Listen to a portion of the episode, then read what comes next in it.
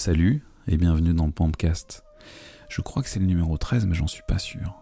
En fait, je m'en fiche un peu. Je sais pas si c'est important pour vous, mais il faudra que je recompte à l'occasion. J'ai eu une expérience assez, assez rigolote. J'ai fait partie d'une équipe de chroniqueurs pour une émission de radio qui s'appelle Rictus à Montpellier sur Radio Campus. Et euh, j'ai été invité par Seb, que je remercie. Voilà.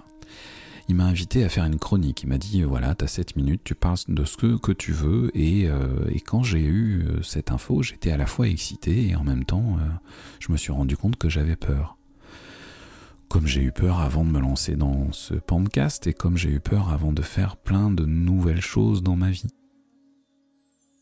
Bref, je vais vous parler de la peur.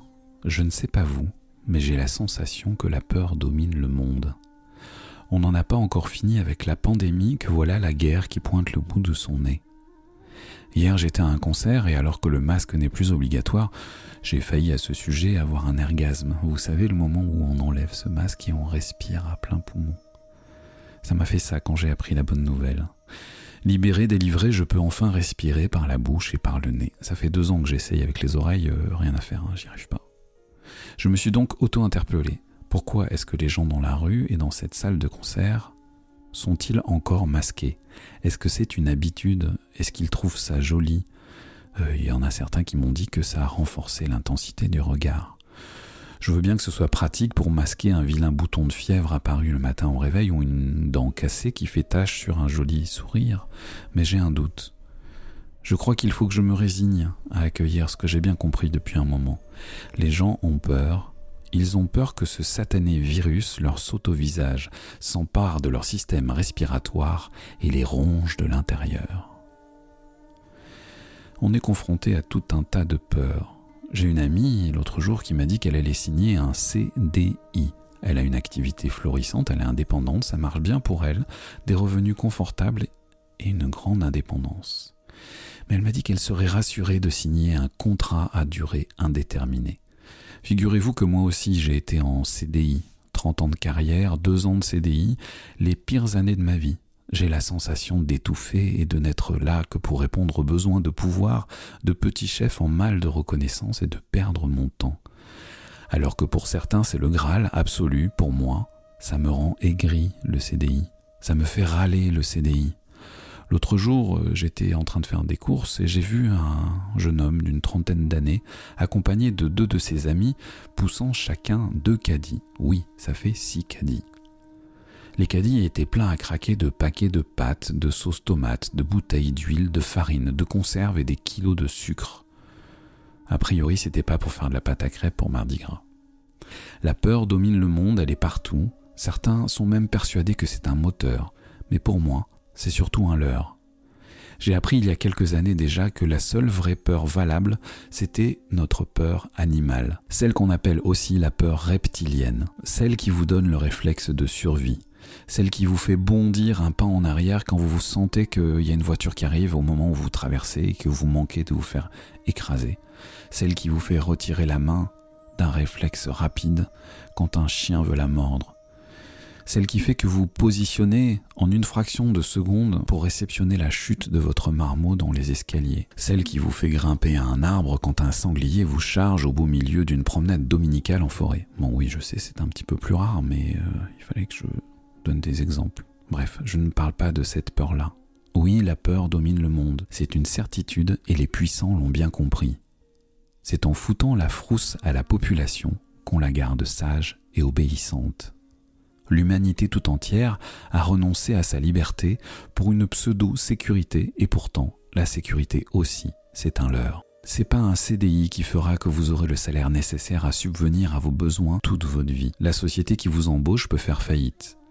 Les actionnaires peuvent décider de décrémer parce que trop de personnel, pas assez de rentabilité.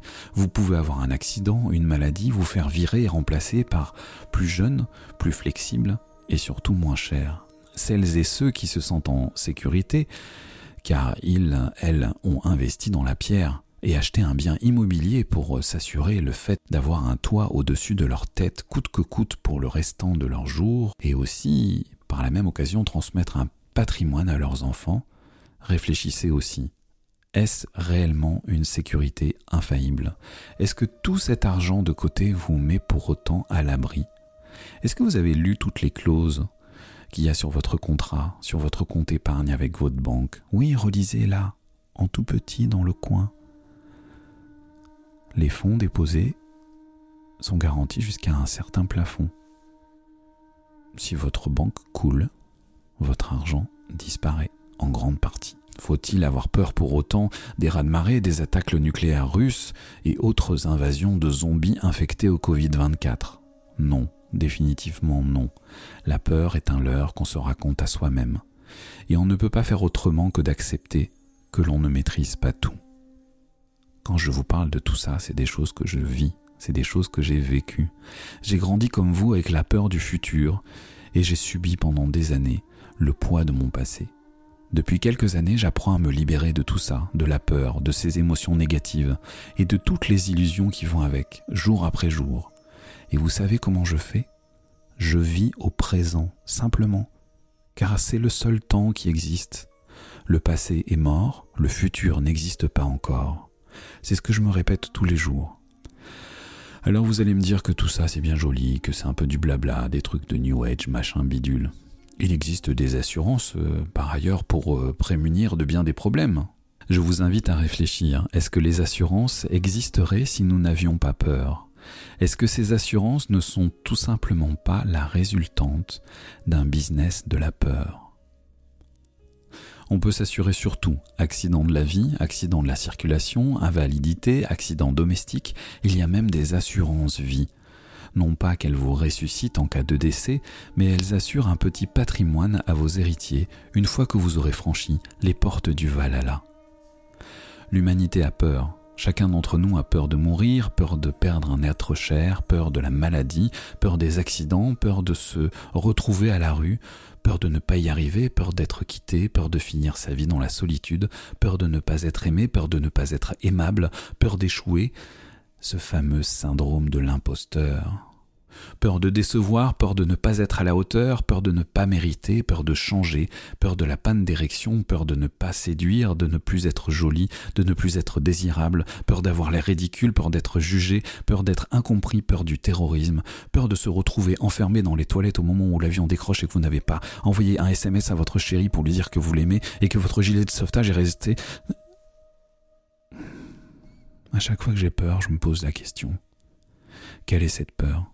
J'essaye de l'identifier, de l'analyser, de la nommer, et par ce geste, j'arrive souvent à me rendre compte que je me raconte une histoire. J'avais par exemple très peur de me retrouver face à ce micro. Je me suis dit que je n'allais sûrement rien avoir à vous raconter et que ça serait pas intéressant, que ce genre de chronique dans ce genre d'émission n'avait pas lieu d'être, que ce n'était pas raisonnable. Car même si j'apprivoisais cette peur et que je disais oui à Seb pour rejoindre son équipe et faire cette chronique, je serais tétanisé à peine rentré dans le studio.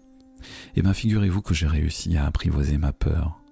Vous savez comme dans Le Petit Prince, cette histoire avec le renard. Il est illusoire de vouloir vaincre ses peurs. Il vaut mieux les apprivoiser. J'ai réussi, j'ai eu peur, mais je suis là, j'ai fait cette chronique et je me suis régalé. Figurez-vous que c'est souvent derrière nos plus grandes peurs que se cachent les désirs les plus puissants. Si vous avez peur de vous retrouver sans rien, à devoir quitter votre confort et vivre en forêt par exemple, c'est peut-être tout simplement que vous avez un désir de voyage non organisé, d'oser la totale improvisation, d'oser la pleine liberté, d'oser l'autonomie de vivre comme un trappeur avec votre opinel comme seul compagnon, que votre train-train quotidien vous enferme et qu'il est temps de réagir. Si vous avez peur de prendre la parole en public, c'est peut-être le bon moment de vous inscrire à un cours de théâtre.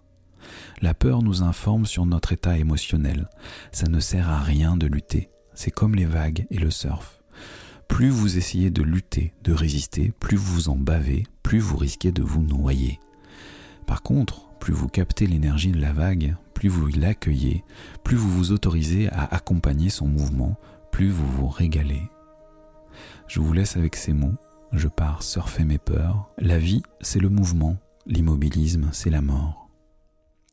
Voilà, c'était ça ma chronique et euh, j'en profite parce que figurez-vous que tout ceci a, un but aussi. Euh, voilà, je me lance, je n'ai plus peur. Je lance mon premier séminaire sur cette thématique de la peur. Ça aura lieu le 7 et 8 mai à Montpellier.